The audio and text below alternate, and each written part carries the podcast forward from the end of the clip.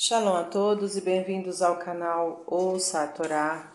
Vamos à terceira aliada para Shá Kitetse, que está no livro de Devarim, capítulo 22, versículo 8, e nós vamos ler até o capítulo 23, versículo 7. Vamos abrahar?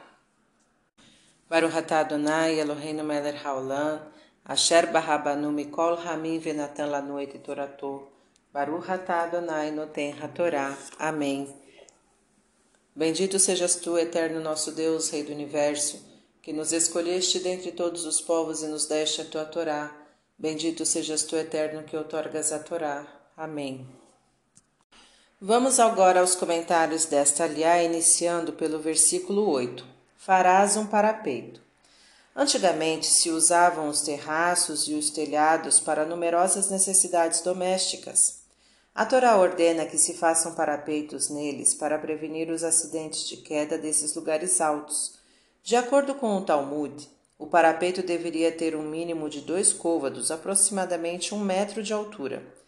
Neste mandamento está incluído tudo que é perigoso para as pessoas, como ter um poço e deixá-lo aberto ou sem cerca Igualmente, está proibido ao israelita possuir um cachorro perigoso em sua casa.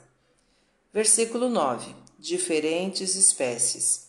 Os versículos 9 a 11 tratam do que se chama, na linguagem talmúdica, kilaim, isto é, da proibição de misturar ou juntar duas espécies de animais, sementes, árvores e lã com linho. Este preceito pertence à categoria das leis denominadas Hukim, nas quais a Torá não explicou a razão de sua proibição. Quanto à proibição de o boi e o jumento trabalharem juntos, sabe-se que cada espécie de animal tem uma força que lhe dá uma maneira particular, de caminhar. Obrigar dois animais de diferentes espécies a puxar juntos a mesma carga ou a caminhar do mesmo, no mesmo passo é forçar a natureza de cada um deles e fazê-los sofrer. Versículo 18 e o castigarão. Além da multa de cem ciclos de prata por difamar uma virgem, o culpado era castigado com a pena de Malcute, 39 açoites.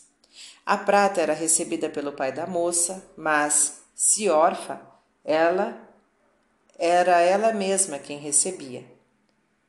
Versículo 20. Porém, se isto for verdadeiro, e se era verdade que a moça esteve com outro homem depois de estar comprometida e houver testemunhas que o afirmem. Versículo 21. Até a porta da casa de seu pai. O exegeta Rashi relata as palavras do Talmud. Ahari, Arahim 7a. A abertura, ocasião, chama, faz o ladrão.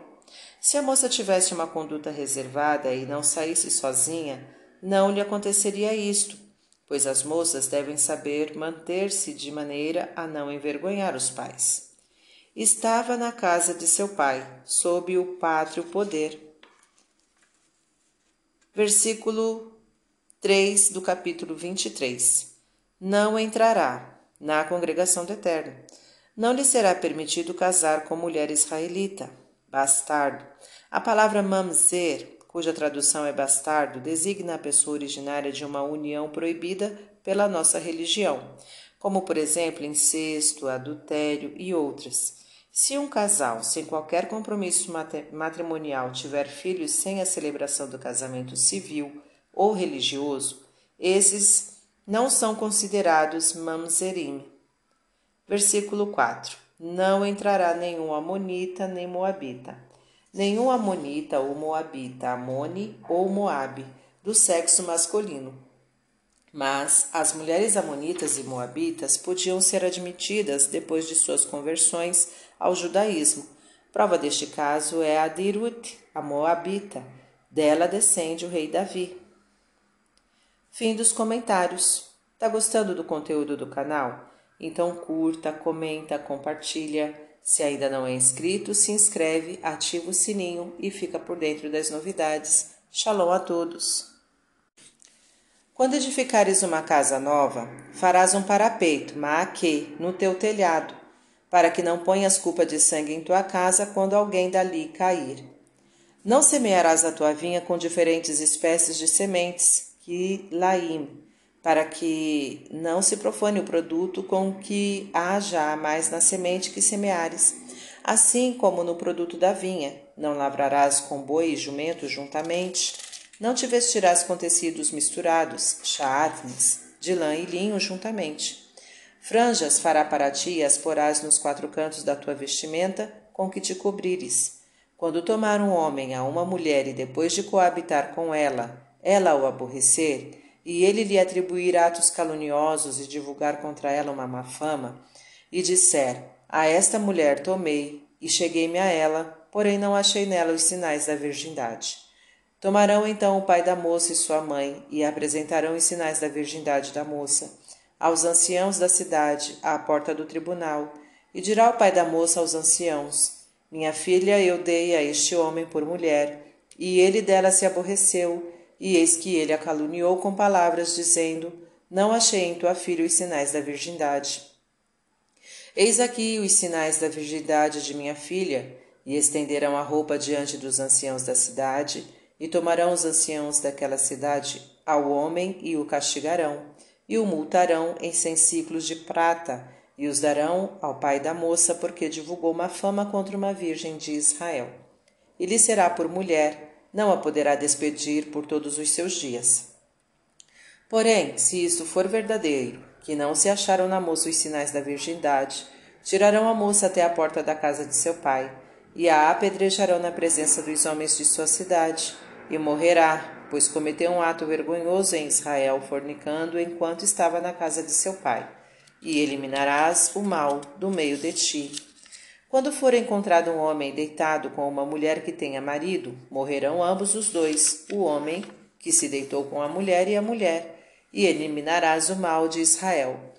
Quando houver uma moça virgem desposada com algum homem, e um outro homem a achar na cidade e se deitar com ela, tirareis a ambos a porta daquela cidade e os apedrejareis e morrerão.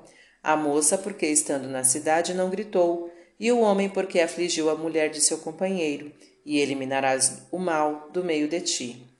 E se no campo achar o homem a moça desposada, e o homem a forçar e se deitar com ela, então morrerá somente o homem que se deitou com ela, mas a moça não farás nada.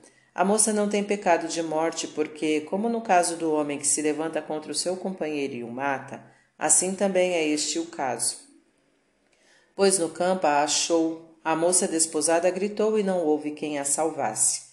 Quando achar um homem a uma moça virgem que não foi desposada e pegar nela e se deitar com ela e forem encontrados, então dará o homem que se deitou com ela ao pai da moça cinquenta ciclos de prata, e ela lhe será por mulher porquanto a afligiu, e não a poderá despedir por todos os seus dias. Capítulo 23 Nenhum homem desposará a mulher de seu pai, nem aquela que for destinada a seu pai. Não entrará aquele que tem os testículos trilhados e aquele cujo derrame de sêmen é deficiente na congregação do Eterno. Não entrará bastardo na congregação do Eterno, nem ainda a décima geração dele não entrará na congregação do Eterno. Não entrará nenhum amonita nem moabita na congregação do Eterno os descendentes destes, nem na décima geração entrarão na congregação do Eterno. Eternamente, pelo mau conselho que deram, e porque não vos receberam com pão e com água no caminho quando saístes do Egito, e porque alugou contra ti a Bilam, filho de Beor, de Petor, de Arã, na Araim, para te amaldiçoar, e não quis o Eterno teu Deus ouvir a Bilam, e trocou o Eterno teu Deus a maldição por bênção para ti, porquanto o Eterno teu Deus te amou. Não procurarás sua paz, nem seu bem, em todos os teus dias para sempre. Amém.